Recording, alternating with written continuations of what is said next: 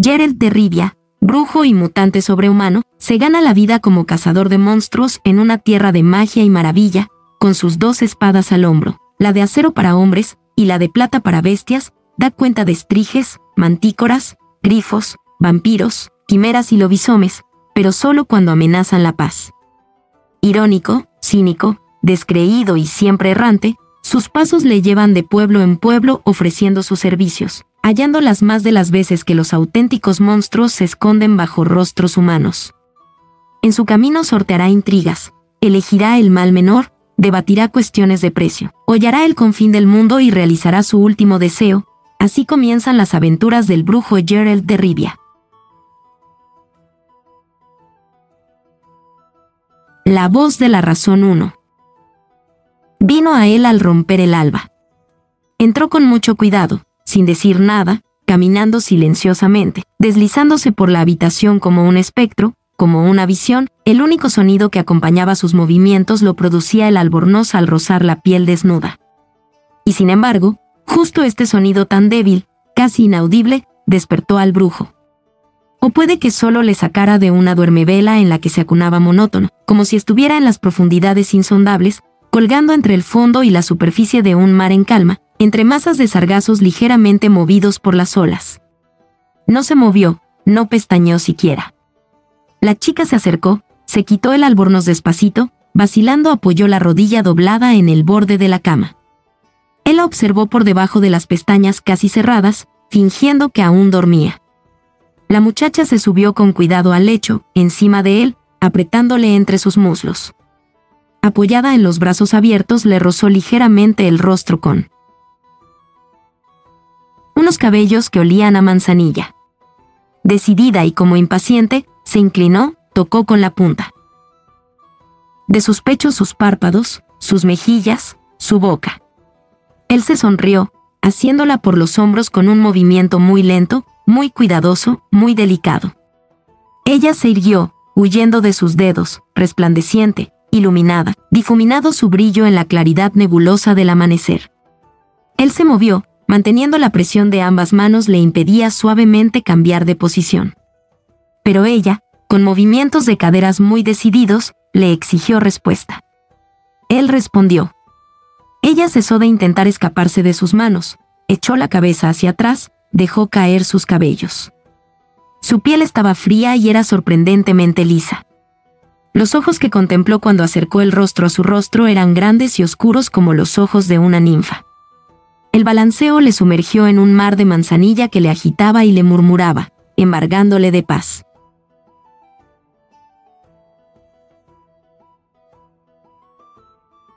El brujo.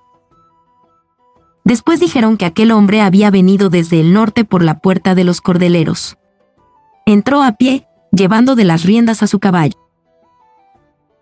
Por la tarde y los tenderetes de los cordeleros y de los talabarteros estaban ya cerrados y la callejuela se encontraba vacía.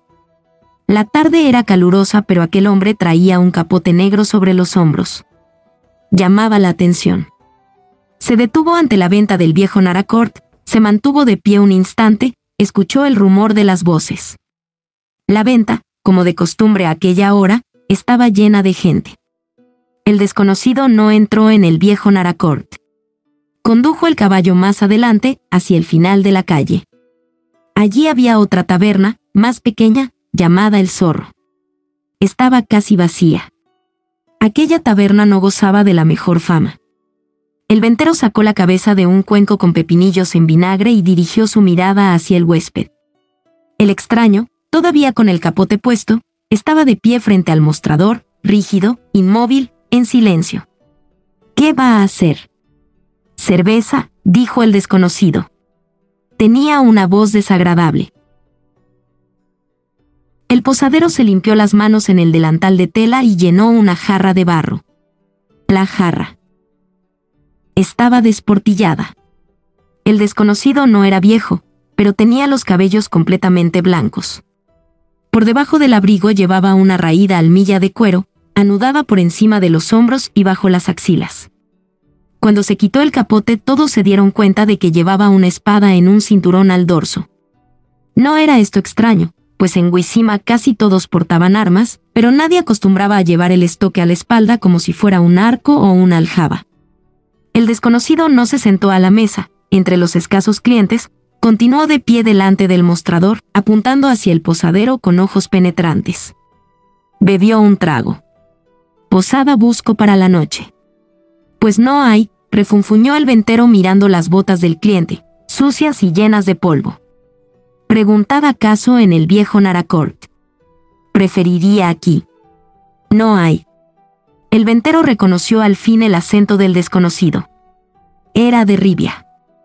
Pagaré bien, dijo el extraño muy bajito, como inseguro. Justo entonces fue cuando comenzó toda esta abominable historia. Un jayán picado de viruelas, que no había apartado su lúgubre mirada del extraño desde el momento mismo de su entrada, se levantó y se acercó al mostrador. Dos de sus camaradas se quedaron por detrás, a menos de dos pasos. Ya te han dicho que no hay sitio, bellaco, ribio vagabundo. Gargajeó el picado de pie junto al desconocido. No necesitamos gente como tú aquí, en Huizima, esta es una ciudad decente. El desconocido tomó su jarra y se apartó. Miró al ventero, pero éste evitó sus ojos. No se le ocurriría defender a un ribio. Al fin y al cabo, ¿a quién le gustaban los ribios? Todos los ribios son unos ladrones, continuó el picado, dejando un olor a cerveza, ajo y rabia. ¿Escuchas lo que te digo, degenerado?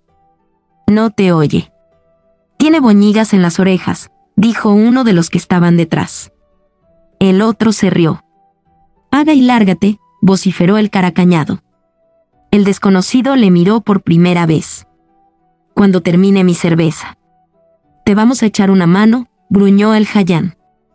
Arrancó la jarra de las manos del ribio y al mismo tiempo, agarrándole por los hombros, clavó los dedos en las correas de cuero que cruzaban el pecho del extraño. Uno de los de detrás preparó el puño para golpearle. El extraño se revolvió en su sitio, haciendo perder el equilibrio al picado. La espada silbó en el aire y brilló un momento a la luz de las lamparillas. Hubo una agitación. Gritos. Uno de los otros parroquianos se precipitó hacia la salida. Una silla cayó con un crujido, la losa de barro se desparramó por el suelo con un chasquido sordo. El ventero, con los labios temblando, miró a la destrozada cara del picado, cuyos Dedos aferrados al borde del mostrador se iban desprendiendo, desapareciendo de la vista como si se hundiera en el agua. Los otros dos estaban tendidos en el suelo. Suelo. Uno inmóvil, el otro retorciéndose de dolor y agitándose en un charco oscuro que crecía rápidamente. En el ambiente vibró, hiriendo los oídos, un agudo e histérico grito de mujer. El ventero, asustado, tomó aliento y comenzó a vomitar. El desconocido retrocedió hasta la pared. Encogido, tenso, alerta. Sujetaba la espada con las dos manos, agitando la punta en el aire. Nadie se movía. El miedo, como un viento helado, cubría las caras, soldaba los miembros, cegaba las gargantas. Un piquete de la ronda, compuesto por tres guardias, entró en la venta con estruendo. Debía de haber estado cerca. Para el servicio llevaban porras envueltas en tiras de cuero, pero, al ver los cuerpos, echaron mano con rapidez a los estoques. El ribio pegó la espalda contra la pared y con la mano izquierda sacó un estilete de la bota. Tira eso. Vociferó uno de los guardias con la voz temblona. Tíralo, canalla. Te vienes con nosotros. Otro guardia dio una patada a la mesa que le impedía acercarse al ribio por detrás. Vea por refuerzo, Tresca. Gritó al tercero, que estaba más cerca de la puerta. No hace falta, dijo el extraño, bajando la espada. Iré por mi propio pie. Claro que vienes, hijo de perra, pero encadenado, le increpó el que estaba temblando. Arroja la espada o te rompo la crisma. El ribio se enderezó. Con rapidez, colocó la hoja debajo de la axila izquierda y con la mano derecha elevada hacia arriba, en dirección a los guardias, marcó en el aire un rápido y complicado signo. comenzaron a brillar los numerosos gemelos situados en las vueltas de los puños, unos puños largos hasta los codos del caftán de cuero. Los guardias se retiraron, protegiéndose los rostros con sus antebrazos. Uno de los parroquianos dio un salto, otros, de nuevo, se acercaron a la puerta, la mujer volvió a gritar, salvajemente, con estridencia. Iré por mi propio pie, repitió el desconocido con una extraña voz metálica. Y vosotros tres por delante, llevadme al corregidor. Desconozco el camino. Sí, señor, barbotó el guardia, dejando caer la cabeza. Se movió hacia la puerta, inseguro. Los dos restantes salieron detrás de él, apresurados. El extraño siguió sus pasos, guardando la espada en su vaina y el estilete en la bota. Cuando pasaban las mesas, los clientes escondían los rostros entre los gorgueros de los jubones. 2. Belerad, corregidor de Huizima, reflexionaba sobre la cuestión mientras se rascaba la barbilla. No era supersticioso ni cobarde, pero no le agradaba quedarse con el albino a solas. Se decidió por fin. Salid, ordenó a los guardias. Y tú siéntate. No, no aquí, allí, más lejos, si te parece. El desconocido se sentó. No tenía ya ni la espada ni el capote negro. Escucho, dijo Belerad, jugueteando con una pesada masa que estaba sobre la mesa. Soy Belerad, corregidor de Huizima. ¿Qué me has de decir, señor bandido, antes de que te mande a la mazmorra? Tres muertos. Intento de lanzar un hechizo, no está mal, nada mal. Tales crímenes se castigan aquí en Huizima con empalamiento. Pero como soy una persona justa, te escucharé antes. Habla. El ribio se desabrochó la almilla, sacó de debajo de ella un pergamino de blanca piel de cabrito. Claváis esto en las tabernas y en los cruces de caminos, dijo con voz queda. ¿Es verdad lo que pone aquí? Ajá, murmuró Belerad, contemplando las runas escritas en la piel. Así que es eso. Que no me haya dado cuenta de ello enseguida. Así es, la verdad de las verdades. Está firmado por Foltest, rey de Temería, Pontar y Macam. Lo que quiere decir que es cierto. Pero las proclamas. Son proclamas y la ley es la ley. En Huizima soy yo quien guarda de la ley y del orden. No. Consiento que se mate a nadie. ¿Entiendes? El ribio asintió con la cabeza en señal de que entendía. Belerad resopló rabiosamente. ¿Tienes la divisa de brujo? El desconocido rebuscó de nuevo dentro del caftán, extrajo un medallón redondo en una cadena de plata. El medallón tenía el grabado de una cabeza de lobo mostrando las fauces abiertas. ¿Tienes nombre? Da igual el que sea, no te pregunto por curiosidad, solo para hacer más fácil la conversación. Me llamo Gerald. Sea pues Gerald. De Rivia, ¿cómo concluyo por tu acento? De Rivia. Bien. Sex, Gerald. Tómatelo con calma. Belerat señaló la proclama con la mano abierta. Es un asunto serio. Ya lo han intentado muchos. Esto, hermano, no es lo mismo que rebanarle el pescuezo a un par de bravucones. Lo sé. Es mi oficio, corregidor. Está escrito, recompensa de tres mil ducados. Tres mil. Belerat hizo una mueca. Y la princesa como esposa, aunque nuestro amado Foltest no lo haya añadido. No estoy interesado en la princesa, dijo tranquilo Gerald.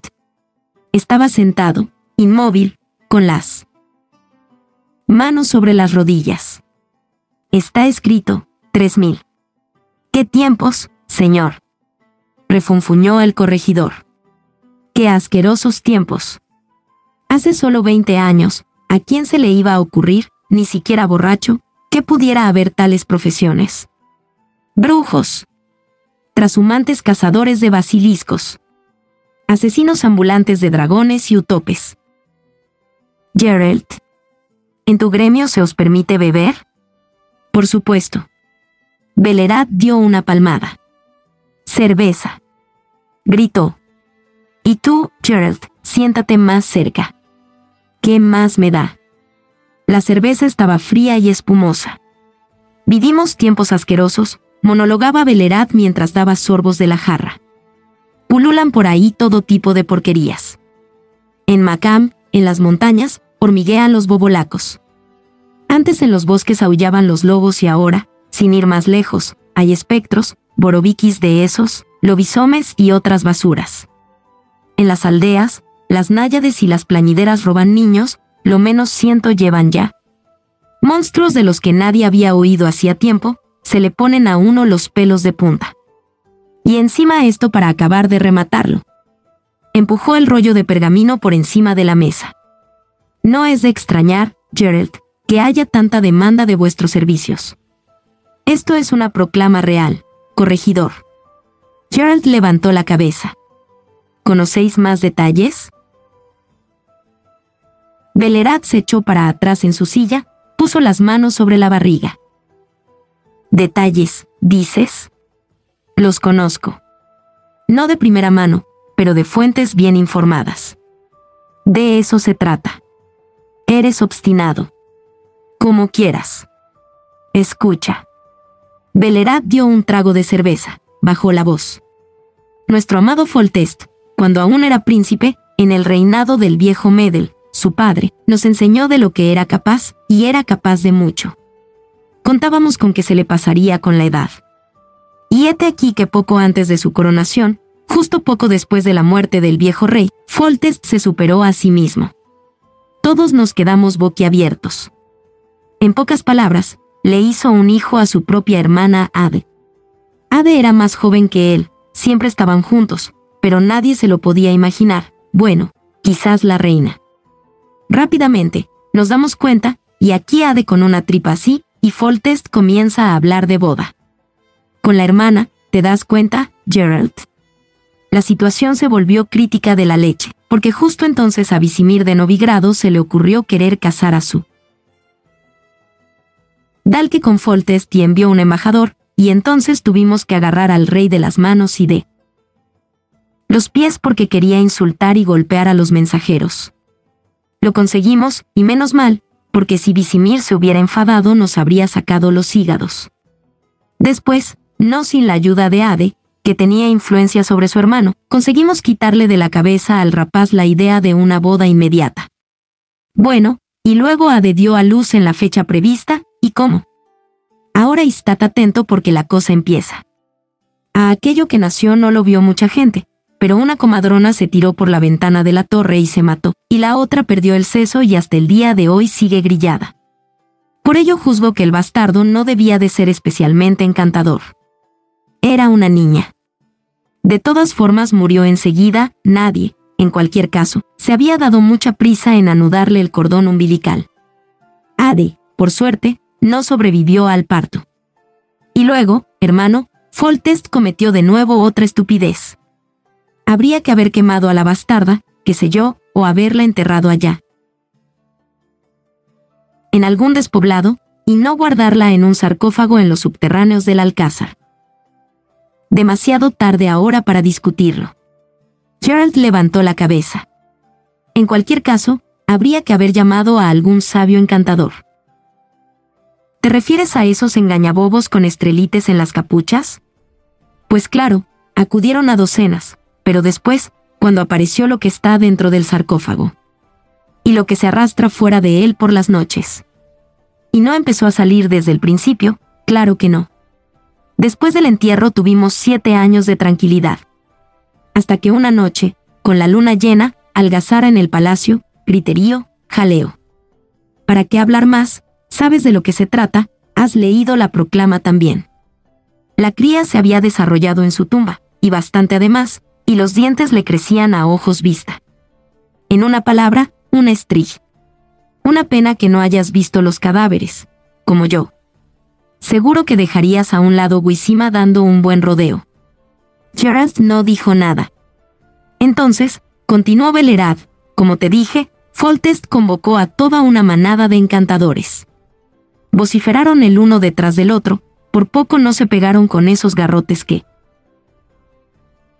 Llevan, seguramente para espantar a los perros cuando alguien los asusa contra ellos. Y me da la sensación de que les echan los perros regularmente. Perdóname, Gerald, si tienes una opinión distinta de los hechiceros, seguro que la tienes, dada tu profesión, pero para mí no son otra cosa más que gorrones e idiotas. La gente confía más en vosotros, los brujos, sois, por así decirlo, más concretos. Gerald se sonrió, no dijo nada. Pero, al grano. El corregidor fue hasta un barril, echó más cerveza al ribio y a sí mismo. Algunos de los consejos de los hechiceros no parecían nada estúpidos. Uno propuso la quema del estrige, junto con el alcázar y el sarcófago, otro aconsejó cortarle la cabeza con una laya. El resto era partidario de clavar estacas de abedul en diversas partes del cuerpo, por supuesto de día, cuando la diableza durmiera en su tumba, cansada de sus escapadas nocturnas. Sin embargo, había uno, un eremita giboso, un necio que llevaba un gorro de cucurucho sobre un cráneo completamente calvo. A este se le ocurrió que se trataba de un hechizo, que se podía romper y que la estrige volvería a ser de nuevo la hija de Foltest, hermosa como una pintura. Tan solo había que aguantar en la cripta toda una noche y ala, listos. Después de decir esto, te imaginas, Gerald, vaya. Un mentecato que sería, se metió en el alcázar a pasar la noche. Como te será fácil adivinar, no quedó mucho de él, ni siquiera el gorro ni la vara. Pero Foltest se aferró a esta idea como a un clavo ardiendo. Prohibió cualquier intento de matar al estrige y trajo a Guisima a los charlatanes de los más remotos rincones del país para que transformaran a la estrige en una princesa. Estos sí que eran pintorescos. Una tía sonada, un cojo, tan sucios, hermano, tan piojosos, daban pena. No, y venga a echar encantos, sobre todo encima de no sé qué barreños y jarras. Por supuesto, Foltest o el Consejo desenmascararon rápidamente a varios, incluso colgaron a un par de ellos de las almenas, pero a muy pocos, a demasiado pocos. Yo los hubiera colgado a todos. El que les trije, entre tanto, se devorara cada día a alguien más, no prestando atención a los estafadores y sus hechizos, creo que no tengo ni que decirlo ni tampoco que Foltest ya no vivía en el Alcázar. Nadie vivía ya allí. Belerad hizo una pausa, dio un trago de cerveza. El brujo callaba. Y esto continúa, Gerald, desde hace seis años, porque el bicho nació hace unos catorce. Entretanto hemos tenido algunas otras preocupaciones, porque nos peleamos con Visimir de Novigrado, pero por razones comprensibles y honestas, se trataba de desplazar algunos mojones. Fronterizos y no de yo que sé qué hijas o qué uniones. Foltest, dicho sea de paso, comienza ya a hablar de matrimonio y mira los retratos enviados por los palacios vecinos, cuando antes simplemente los hubiera tirado a la letrina. Pero de vez en cuando le invade de nuevo su manía y envía jinetes a buscar otros hechiceros. E incluso ofreció un premio, tres mil, lo que hizo que se reunieran unos cuantos chiflados, caballeros andantes, y hasta un pastorcillo, cretino bien conocido por todos estos alrededores, que en paz descanse. Y al estrige le va muy bien. Solo que de vez en cuando se come a alguien. Se puede uno acostumbrar a todo. Y al menos sacamos algún provecho de estos héroes que intentan desencantarla, porque la bestia se atiborra en su rincón y no pindonguea fuera del alcázar. Y Foltes tiene un palacio nuevo, bien bonito, durante seis años. Gerald levantó la cabeza. ¿Durante seis años no hubo quien solucionara el problema? Y no. Belerad miró al brujo fijamente. Porque seguramente el problema no tiene solución y hay que resignarse a ello. Me refiero a Foltest, nuestro amado y benévolo Señor, el cual todavía continúa mandando clavar esas proclamas en las encrucijadas de los caminos. Solo que, de alguna manera, cada vez hay menos voluntarios.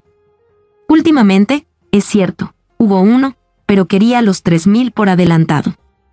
Así que le metimos en un saco y le echamos al lago. No faltan pícaros. No, no faltan. De hecho, más bien sobran, asintió el corregidor sin desviar la mirada del brujo. Por eso, si vas al palacio, no pidas dinero por adelantado. Si es que vas a ir. Voy a ir. Bueno, es asunto tuyo. Sin embargo, no olvides mi consejo. Y ya que hablamos de la recompensa, últimamente se ha empezado a hablar de su segunda parte, como te he mencionado antes. La mano de la princesa. No sé a quién se le ocurrió, pero si la estrige tiene el aspecto que se dice, se trata de una broma bastante pesada. No obstante, no faltaron idiotas que se fueron al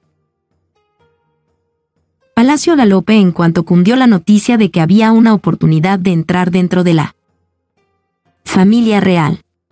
En concreto, dos aprendices de zapatero. ¿Por qué los zapateros son tan tontos, Gerald? No lo sé. ¿Y brujos, corregidor? ¿Lo han intentado? Algunos hubo, ¿cómo no? Normalmente, cuando escuchaban que había que desencantar a la estrige en vez de matarla, encogían los hombros y se marchaban. Por eso también aumentó mi respeto por los brujos, Gerald. Bueno, y luego vino uno, más joven que tú, no me acuerdo de su nombre, si es que llegó a decirlo. Aquel lo intentó. Bien, ¿y qué? Nuestra dentuda princesa dispersó sus tripas a lo largo de una buena distancia, como de medio tiro de arco. Jared balanceó la cabeza. ¿Eso fue todo? Hubo uno más. Belerad cayó durante un momento. El brujo no le apremió. Sí, dijo por fin el corregidor. Hubo uno más. Al principio, cuando Foltest le amenazó con la horca si mataba o hería al estrige, se rió y comenzó a hacer las maletas. Pero luego... Belerad de nuevo bajó la voz casi hasta convertirla en un susurro, mientras se inclinaba sobre la mesa. Luego se puso manos a la obra. Sabes, Gerald, hay aquí en Wisima un par de personas razonables, incluso en puestos elevados, a los cuales todo este asunto les repugna. Hay rumores de que estas personas convencieron al brujo en secreto de que no se entretuviera con ninguna ceremonia, ni ningún sortilegio, matara al estrige y le dijera al rey que el hechizo no había funcionado, que la niña se había caído por las escaleras, en fin, que había tenido lugar un accidente de trabajo. El rey, por supuesto, se enfurecería, pero todo vendría a dar en que no pagaría ni un ducado de recompensa. El pícaro del brujo dijo que si era sin cobrar, que fuéramos nosotros mismos a matar a la estrige. Bueno, ¿y qué se podía hacer? Nos enfadamos, regateamos un poco. Pero no salió nada de todo esto. Gerald levantó las cejas. Nada, digo, afirmó Velerad. El brujo no quiso ir enseguida, la primera noche. Anduvo. Un poco, echó un vistazo, deambuló por los alrededores. Por fin, dicen, vio al estrige, seguramente en acción, porque la bestia no se arrastra de su cripta solo para estirar las piernas. La vio, digo, y aquella misma noche se largó. Sin despedirse. Gerald levantó el labio superior en un gesto que con toda probabilidad quería ser una sonrisa. Estas personas tan razonables, habló, seguramente tienen todavía el dinero. Los brujos no cobran por adelantado. Claro, dijo Belerad, por supuesto que lo tienen. ¿Los rumores no dicen cuánto es? Belerad mostró los dientes. Unos dicen que 800. Gerald negó con la cabeza. Otros, murmuró el corregidor, hablan de mil.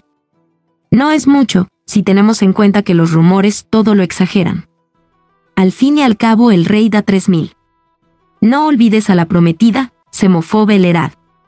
Pero, ¿de qué hablamos? Está claro que no conseguirás los tres mil. ¿Por qué está claro? Belerad dio un puñetazo sobre la mesa. Gerald, no te cargues la imagen que tengo de los brujos. Esta historia ya dura seis años y... Pico. La estrige acaba con medio centenar de personas al año, ahora algo menos, porque todos se mantienen alejados del alcázar. No, hermano, yo creo en los hechizos. He visto más de uno y creo, hasta cierto punto, por supuesto, en las capacidades de magos y brujos. Pero ese desencantamiento es una tontería, ideada por un viejo giboso y lleno de mocos que se volvió tonto perdido de tanto comer comida de eremita, una tontería en la que no cree nadie.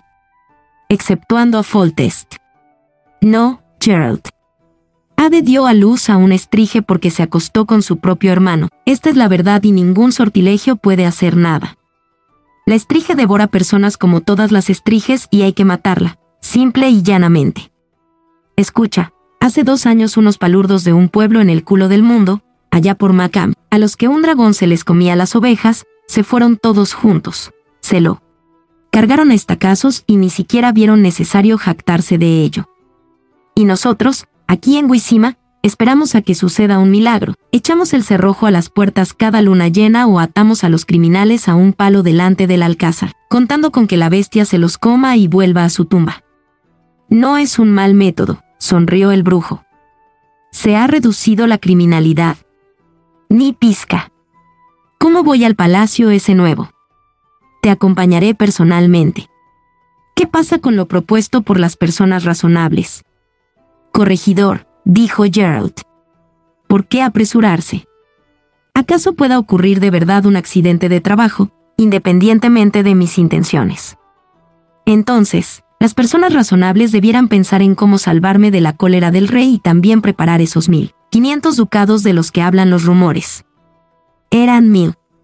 No, señor Velerad, contestó el brujo con firmeza. Aquel a quien le disteis mil huyó ante la vista del Strich ni siquiera regateó. Esto quiere decir que el riesgo es mayor que mil. Y ya. Veremos si no es mayor que mil quinientos.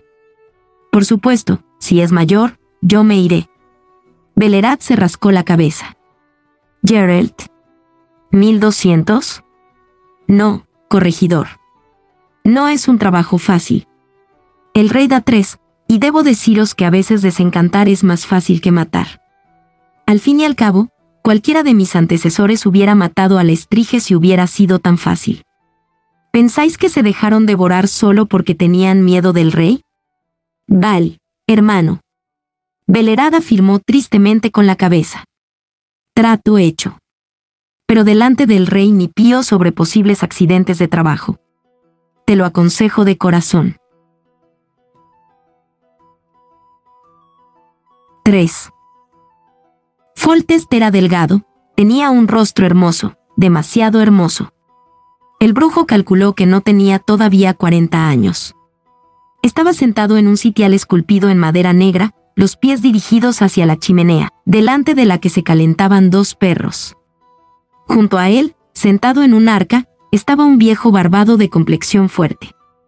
Detrás del rey, de pie, había otra persona ricamente vestida, con un rostro de aspecto orgulloso. Un noble. Brujo de Rivia, dijo el rey después de unos instantes de silencio que siguieron a las palabras de Belerad. Sí, señor. Gerald inclinó la cabeza. ¿Por qué se te ha encanecido la cabeza? ¿Por los encantamientos? Veo que no eres viejo. Vale, vale, basta, es una broma, no digas nada. ¿Alguna experiencia tienes? ¿Cómo me atrevo a sospechar? Sí, señor. Me alegraría oírlas. Gerald se inclinó incluso más. Sabéis seguro, señor, que nuestro código nos prohíbe hablar de lo que hacemos. Un código muy oportuno, señor brujo, muy oportuno. Pero así, en general, has tenido algo. ¿Qué ver con trasgos? Sí, ¿Con vampiros y con silvias? También. Foltes vaciló. ¿Con estriges? Gerald levantó la cabeza, miró al rey directamente a los ojos. También. Foltes desvió la mirada. Belerad. Escucho, Su Majestad. ¿Le has informado de los detalles? Sí, Su Majestad. Afirma que se puede desencantar a la princesa. Eso lo sé desde hace tiempo. ¿De qué forma, señor brujo? Ah, es verdad, me olvidé. El código. De acuerdo. Solo una advertencia. Aquí han venido ya unos cuantos brujos. ¿Se lo has contado, Belerad? Bien. Por ello sé que vuestra especialidad es más bien matar y no quitar los hechizos. Esto no entra dentro de lo posible. Si a mi hija se le cae un solo pelo de la cabeza, la tuya irá a parar al tablado. Eso es todo. Ostrit y vos, don Segelin, quedaos, dadle toda la información que desee. Los brujos siempre preguntan mucho. Dadle de comer y que duerma en el palacio. Que no vagabundee por las tabernas. El rey se levantó, silbó a los perros y se dirigió hacia la salida, dispersando la paja que cubría el suelo de la habitación. Al llegar a la puerta se volvió. Si lo logras, brujo, la recompensa será tuya. Puede que añada algo más, si lo haces bien. Por supuesto, los cuentos del populacho que se refieren a la mano de la princesa no contienen ni una sola palabra de verdad. No pensarás que doy a mi hija al primero que llega. No, señor, no lo creo. Bien, esto demuestra que eres inteligente. Foltest salió, cerrando la puerta tras de sí.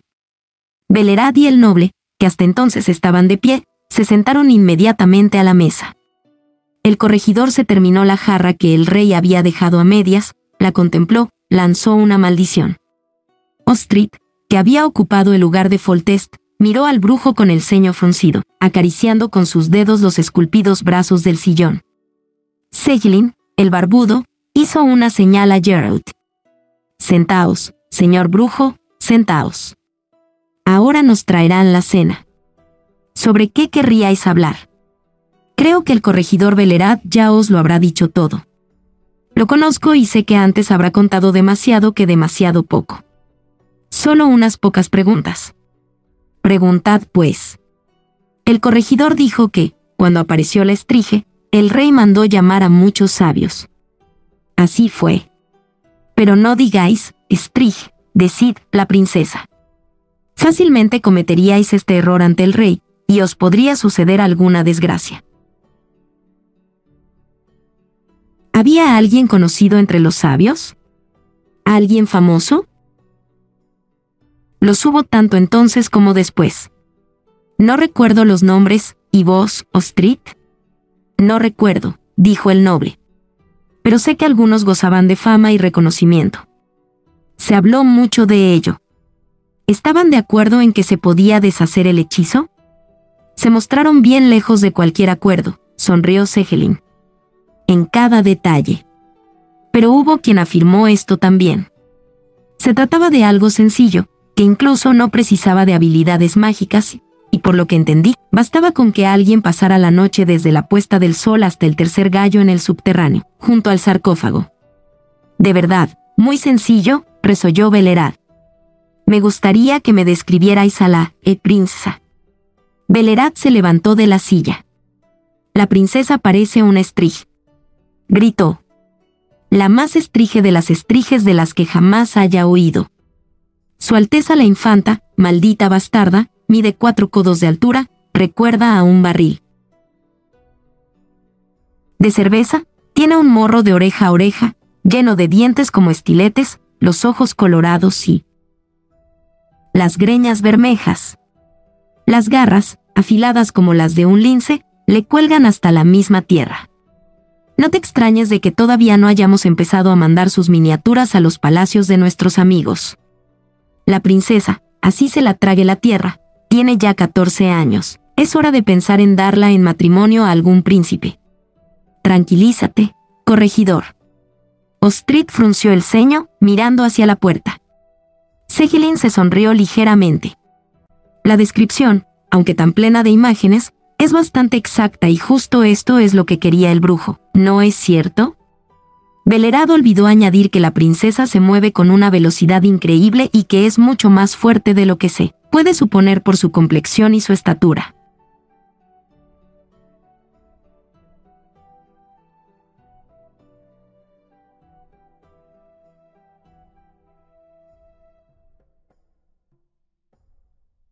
Tranquilízate, corregidor increíble y que es mucho más fuerte de lo que se puede suponer por su complexión y su estatura. Y que tiene 14 años es un hecho, si sirve para algo. Sirve, dijo el brujo. ¿Atacas solo durante el plenilunio? Sí, respondió Segelin. Si ataca fuera del alcázar viejo. En el alcázar, independientemente de las fases de la luna, siempre moría gente. Pero sale solo durante el plenilunio, y no todos. ¿Ha habido siquiera un solo ataque a la luz del día? No, de día no. ¿Devora siempre a sus víctimas? Belerad escupió con energía sobre la paja. Que nos van a traer la cena, Gerald. Puaz. Devora, mordisquea, lo deja, depende del humor que tenga, digo yo. A uno solo le mordió la cabeza, a un par los destripó, y a otros los dejó limpios, hasta el hueso podría decirse. Su puta madre. Ten cuidado, Belerad, increpó Street. Di lo que quieras del estrige, pero no insultes a Ade delante de mí, solo porque no te atreves delante del rey. ¿Hubo alguien que sobreviviera a uno de los ataques? Preguntó el brujo, sin prestar atención al estallido del noble. Segilin y Ostrit se miraron el uno al otro. Sí, dijo el barbudo. Al principio, hace seis años, se les echó encima a dos soldados que estaban de guardia en la cripta. Uno pudo escapar. Y luego, intercaló Belerad, el molinero, al que atacó cerca de la ciudad. 4. Al día siguiente por la noche trajeron al molinero a la habitación del cuerpo de guardia en la que habían alojado, al brujo. Lo trajo un soldado vestido con un abrigo con capucha. La conversación no arrojó ningún resultado. El molinero estaba asustado, balbuceaba, tartamudeaba. Más información le dieron al brujo sus cicatrices. La distancia entre las mandíbulas del estrige era impresionante, y por supuesto, tenía los dientes punzantes, incluyendo unos larguísimos colmillos superiores, cuatro, dos en cada lado. Las uñas estaban seguramente más afiladas que las de los linces, aunque menos torcidas. Solo por ello el molinero había logrado arrancárselas. Terminada la inspección, Gerald los despidió con un gesto.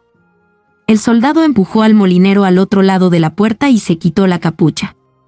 Era Foltest en persona. Sigue sentado, no te levantes, dijo el rey. Esta no es una visita oficial. ¿Satisfecho de la entrevista?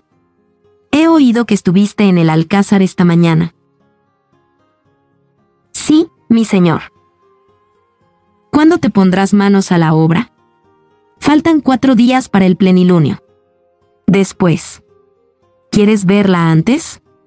No hay necesidad de ello. Pero una, princesa saciada será menos activa. Strich, maestro, Strich. No perdamos el tiempo con diplomacias.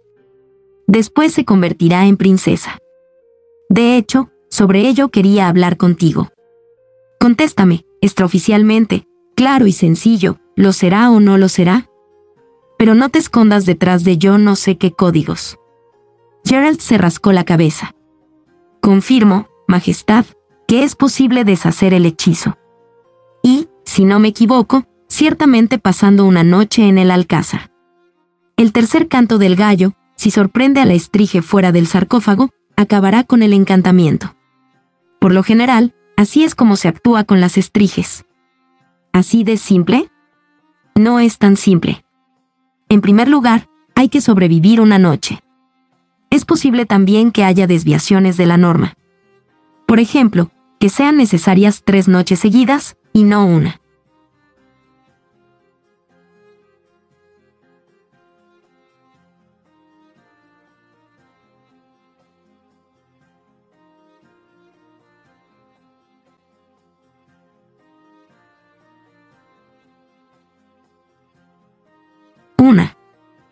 También casos, bueno, sin esperanza. Sí, se estremeció Foltest. Algunos me dicen esto a todas horas. Mata al monstruo, porque esto es un caso incurable. Maestro, estoy seguro de que ya habrán hablado contigo. ¿No es cierto? ¿Para qué mates a la devoradora de seres humanos de un hachazo, sin ceremonias, y le digas al rey que no se podía hacer otra cosa? Si el rey no paga, nosotros pagamos. Una forma muy cómoda. Y barata. Porque el rey manda decapitar o ahorcar al brujo y el dinero se queda en los bolsillos. ¿El rey mandará decapitar en cualquier caso al brujo? Se enfadó el brujo. Foltest miró a los ojos del ribio durante un largo momento. El rey no sabe, dijo al fin. Pero el brujo debiera contar con tal posibilidad. Ahora fue Gerald el que cayó un instante. Pienso hacer lo que esté en mi mano, dijo al cabo. Pero si las cosas no van bien. Defenderé mi vida. Vos, mi señor, también habréis de tener en cuenta tal posibilidad. Foltest se levantó. No me entiendes. No tiene nada que ver con eso. Está claro que la matarás, si la cosa se pone fea, tanto si me gusta como si no. Porque si no lo haces, ella te matará a ti, con seguridad y sin vuelta de hoja. No lo diré en voz alta, pero no castigaría a nadie que la matara en defensa propia. No obstante, no permitiré que la maten sin intentar salvarla. Hubo ya intentos de quemar el alcázar viejo, le tiraron flechas, le cavaron trampas, le pusieron cepos y lazos, hasta que mandé colgar a algunos. Pero no se trata de eso. Maestro, escucha. Escucho. Después de los tres cantos del gallo no habrá estrige, si no te he entendido mal. ¿Y qué habrá? Si todo va bien, una quinceañera. ¿Con los ojos rojos? ¿Con dientes de cocodrilo? Una quinceañera normal y corriente. Solo que, que, físicamente, acabáramos. ¿Y psíquicamente? Cada día un cubo de sangre para desayunar o un muslo de... ¿Doncella? No. Psíquicamente, no hay forma de preverlo.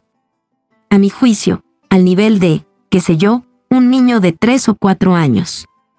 Precisará de atentos cuidados durante muchísimo tiempo. Eso está claro. Maestro, decime, ¿puede volverle eso? Más tarde, el brujo permaneció en silencio. Ajá, dijo el rey. Puede. ¿Y entonces qué? Si después de un largo desfallecimiento de varios días muriera, hay que quemar el cuerpo. Y rápidamente. La expresión de Foltest se ensombreció. No pienso, sin embargo, añadió Gerald, que se llegue a eso. Para mayor seguridad os daré algunos consejos, señor, que harán disminuir el riesgo. Ahora. ¿No es demasiado pronto, maestro? Y sí, ahora, le cortó el ribio. Pueden suceder muchas cosas, rey. Puede suceder que por la mañana halléis en la cripta a la princesa desencantada y mi cuerpo tendido. ¿Es posible? pese a mi permiso de que puedas defenderte? Permiso que en cualquier caso ni siquiera te era necesario. Este es un asunto serio, rey. El riesgo es muy grande. Por eso, escuchadme, la princesa debe llevar siempre al cuello un zafiro, mejor un inclus, en una cadena de plata. Siempre. De día y de noche. ¿Qué es un inclus? un zafiro con una burbuja de aire dentro. Aparte de eso, en la habitación en la que vaya a dormir hay que quemar en la chimenea, cada cierto tiempo, unos vástagos de nebro, retama y avellano. Foltest se quedó pensativo. Te agradezco el consejo, maestro. Haré uso de ellos sí. Y ahora escúchame con atención. Si te convences de que se trata de un caso incurable, la matas si deshaces el hechizo y la niña no es normal. Si tuviera siquiera la sombra de una duda de haberlo logrado completamente, la matas también. No temas, nada te amenaza por mi parte. Tendré que gritarte delante de la gente, te echaré del palacio y de la ciudad, pero nada más. La recompensa, por supuesto, no la cobrarás. Puede que le saques algo, ya sabes a quién es. Se mantuvieron en silencio un instante. Gerald. Foltest por primera vez se dirigió al brujo por su nombre. Decime. ¿Cuánto hay de verdad en lo que se dice de que la niña salió así y no de otra manera porque Ade era mi hermana? No mucho. Los encantamientos hay que echarlos, ninguno se echa por sí mismo. Pero pienso que la relación con vuestra hermana fue causa de que os lanzaran el hechizo y con tales consecuencias. Eso pensaba. Lo mismo dijeron algunos de los sabios, aunque no todos. Gerald, ¿De dónde salen estas cosas? ¿Encantamientos? ¿Magia? No lo sé, rey. Los sabios se ocupan de investigar las causas de estos hechos. A nosotros, los brujos, nos basta saber que una voluntad concentrada puede producir tales efectos. Y saber cómo combatirlos. Matar.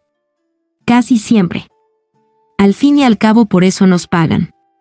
Poca gente pide que deshagan un hechizo, mi rey. Normalmente quieren que les protejan de las amenazas sin más. Y si el monstruo tiene a alguien sobre su conciencia, a ellos se añaden motivos de venganza. El rey se alzó, dio algunos pasos por la habitación, se detuvo ante la espada del brujo que colgaba en la pared. ¿Con esto? preguntó, sin mirar a Gerald. No, esta es para seres humanos. Me lo han contado. ¿Sabes qué, Gerald? Voy a ir contigo a la cripta. Descartado. Foltest se volvió, los ojos brillantes. ¿Sabes, hechicero, que yo no la he visto? Ni cuando nació, ni después. Tenía miedo. Puede que no la vea nunca, ¿no es cierto? Tengo derecho al menos a ver cómo la matas. Repito, descartado. Es una muerte segura. También para mí. Si se me debilita la atención, la voluntad. No, rey. Foltest se volvió, se fue hacia la puerta. A Gerald, durante un momento le pareció que se iría. Sin decir una palabra, sin un gesto de despedida, pero el rey se detuvo, le miró. Despiertas confianza, dijo. Pese a que sé que eres una buena pieza. Me han contado lo que pasó en la venta. Estoy seguro de que mataste a aquellos rufianes únicamente para darte nombre, para asustar a la gente, a mí. Estoy seguro de que podrías haberles derrotado sin matarlos. Tengo miedo de que nunca llegue a saber si estás dispuesto a salvar a mi hija o a asesinarla sin más. Pero accedo a esto. Tengo que acceder. ¿Sabes por qué? Gerald no contestó. Porque pienso, dijo el rey, pienso que ella sufre. ¿No es cierto? El brujo clavó sus penetrantes ojos en el rey. No asintió, no movió la cabeza, no efectuó el más mínimo gesto, pero Foltest lo vio. Supo la respuesta. Pube.